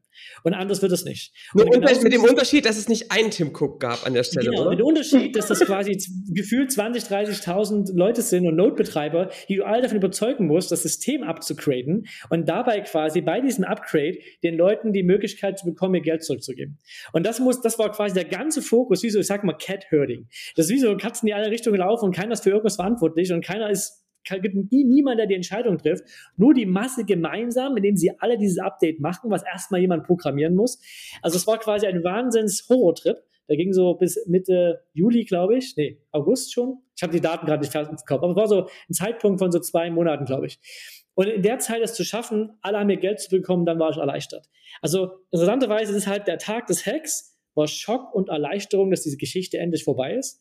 Und danach voller Fokus und Horrortrip, das zu, dafür zu sorgen, dass Leute Geld zu bekommen. Als es dann geschafft war, dann war echte Erleichterung da. Dann war es mal Pause machen und dann war aber gleich, wir brauchen Geld. Wir haben jetzt quasi sechs, sieben Monate kein Geld verdient. Unsere Familie, wir leben hier von Kreditkarten und es müssen wir irgendwie an Geld kommen. Und das war dann Unternehmens, da haben wir angefangen mit Beratungen und erstmal Projekte gemacht und wieder Geld verdient. Aber es war eine extreme Phase meines Lebens Ich habe aber auch noch was anderes gelernt. Ich wurde online natürlich von manchen kritisiert, beschimpft, mein Co-Founder hat Morddrohungen bekommen. Also du hast ja eine Community von 20.000 Leute gehabt. Manche haben dich geliebt, manche haben dich gehasst. Wovon du auch nicht weißt, ob da nicht auch mal das Inkassobüro Moskau. Äh, ja, was auch immer. Du ja? hast keine Ahnung. Und du hast die verrücktesten Stories. Da war ein Typ, der hat 10 bis 20 Millionen investiert. Dann ist angerufen und meint, hey Jungs, alles cool, passiert. So. Ja. Danke. So. Dann waren andere Typen dabei, die sind durchgedreht online, weil sie eben da ihre 1000 Euro verloren haben. Verstehe ich alles. Also es war quasi wahnsinnig was los. Und dann damit klarzukommen, dass ich heute sage, ich will nicht sagen, das ist völlig egal, aber ich kann extrem gut damit umgehen, würde ich mal meinen, was irgendjemand von mir denkt oder sagt oder schreibt. Ich, da habe ich einfach Sachen durch, da ist mir jetzt eigentlich völlig egal. Ich, also ich mache mein Ding, ich weiß, was ja, ich will. Ja. Und da bin ich drüber weg. Also es ist irgendwie mir interessiert, was jemand überschreibt. Damals auch, äh, wie hießen die gleich, Wire, ähm, Wire Zeitschrift. Ja. Ja, ja, genau, genau. Äh, Wired, ja. Wired, genau. Die haben einen ganz negativen Artikel geschrieben und der ging halt rum in Deutschland und hey, ist so. Also du kommst dann einfach damit klar. Und danach gab es so viele ganz positive Artikel. Also man kriegt so eine gewisse dicke Haut in der Zeit. Ja. Und diese dicke Haut, die man sich in der Zeit gebildet hat, diese vielleicht ein bisschen, manchmal sagt man auch, wenn es schief geht, danach lebt sich sehr ungeniert. Also natürlich ist, hat mir das wirklich leid getan, was da passiert ist. Ich habe ja. öffentlich ein Statement gemacht, es war ein Fehler und ich will nicht sagen, das ist mir alles egal. Aber ich habe einfach eine dicke Haut entwickelt und bereit auch Risiken einzugehen und bin dadurch auch stärker geworden, um danach das zu tun, was ich jetzt alles tue. Klar. Und, und natürlich das Sicherheitsbewusstsein. Ich, unser Code, ich meine, unsere Entwickler sagen es auch, wir lassen Security Audits machen, die kosten uns knapp 100.000 Euro, nur um den Code zu checken, weil ich sagte, niemals, darf auch nur annähernd jemals sowas wieder passieren. Also was die Codequalität angeht, also ihr könnt euch gerne die Smart Contracts von Tokenize anschauen, die sind, ja. die sind Open Source. Ja oberste Güte, mehrere Security Audits, wir planen schon den nächsten wieder, weil wir kleine Änderungen gemacht haben. Also da lasse ich nichts mehr rankommen. Und das hat man eben gelernt, ja. Schönes Learning, oder? Also Christoph, richtig. Wahrscheinlich. Ganz immens. Ja, richtig, richtig, richtig, richtig krasse, krasse Geschichte und äh, vielen Dank, dass du es so offen geteilt hast. Ähm, wir beobachten halt immer mehr, dass irgendwie ganz, ganz viele Unternehmer, die irgendwann wirklich einen Turnaround geschafft haben, das meistens auf einer Krise beruht. Irgendeinem Punkt, gesundheitlich, im Geschäft, privat, gab es meistens an dem Punkt, wo es irgendwie so geknallt hat, dass was umgeschwungen ist. Ähm, und ähm, ja, man kann die Geschichte äh, gut nachvollziehen. Ähm, Christoph, es war ein wunderschönes Gespräch. Du musst uns jetzt noch eins sagen. Mit weiter, kulinarisch, hat's was zu bieten? Es gibt einen guten Italiener und einen guten Griechen. Ja, also Italiener, Dolomiti, Hoch, äh, ja, Hochser Straße, laufe ich hier 100 Meter zu Fuß runter, sehr schön. Sehr gute Pizza. Aber ich gebe zu, mit weiter ist nicht der Angelpunkt der Welt. Aber im Thema Blockchain schon, oder? Was ja, ist denn da los, sag ja, mal bei euch? Nee, wir haben tatsächlich, das Thema wurde aufgegriffen, nachdem die DAO passiert ist und es war hier mit weiter passiert quasi alles, ist die Hochschule, die, die Stadt, ist ja alles, wir sind ja 15.000 Einwohner, 5.000 Studenten, und die Hälfte davon ist Familie Jensch. so. Und jetzt haben wir natürlich, die Hochschule hat einen Master of Science in Blockchain gemacht, also DLT heißt da, glaube ich, Distributed ja. Ledger Technologies. Und dadurch kriegen wir Studenten hier rein. Es gibt hier viele Events, was das angeht. Es gab Fördermittel vom Staat für Blockchain-Schaufensterregionen, für Projekte in der Richtung, die werden gefördert. Also einfach sehr viel passiert. Und es ist halt nur eine Kleinstadt, das Schöne, jeder kennt jeden. Man kann schnell auf kurzem Wege Dinge organisieren und machen. Das ist in Berlin viel schwieriger. Also ja. es funktioniert ja ganz gut. Cool. Cool, ey. Also man sieht einfach, was, was als Unternehmer doch in so einer Region auch zu schaffen ja. ist. Und ähm, ich meine, ey, das hat mit Weider richtig gut getan und ist irgendwie über die Grenzen hinweg äh, dafür bekannt geworden. Also richtig, richtig stark. Christoph, vielen Dank. Wir sehen uns ja jetzt immer wieder ähm, in, in, in verschiedenen Formaten. Ich freue mich sehr. Und ähm, ja, guckt euch unbedingt Tokenized an. Ja. Dankeschön, dass du da warst, Christoph. Ja, vielen Dank. Wenn, vielen Dank für die Einladung. Das war toll. Gerne, gerne. Wenn ihr das Ganze hier jemanden unbedingt senden müsst, ähm, dann tut das doch Ganze, äh, das Ganze doch. Äh, verteilt den Link, postet das, haut uns Kommentare und Meinungen rüber, gern auch mit interessanten Gästen, die wir vielleicht auch noch interviewen müssen. Und ihr findet hier in der Beschreibung auch unsere LinkedIn-Links und natürlich die E-Mail-Adresse. Bewertung nicht vergessen und dann hören wir uns nächste Woche wieder. Bis dahin, macht's gut. Ciao. Ja, ciao. Mach's gut, ciao.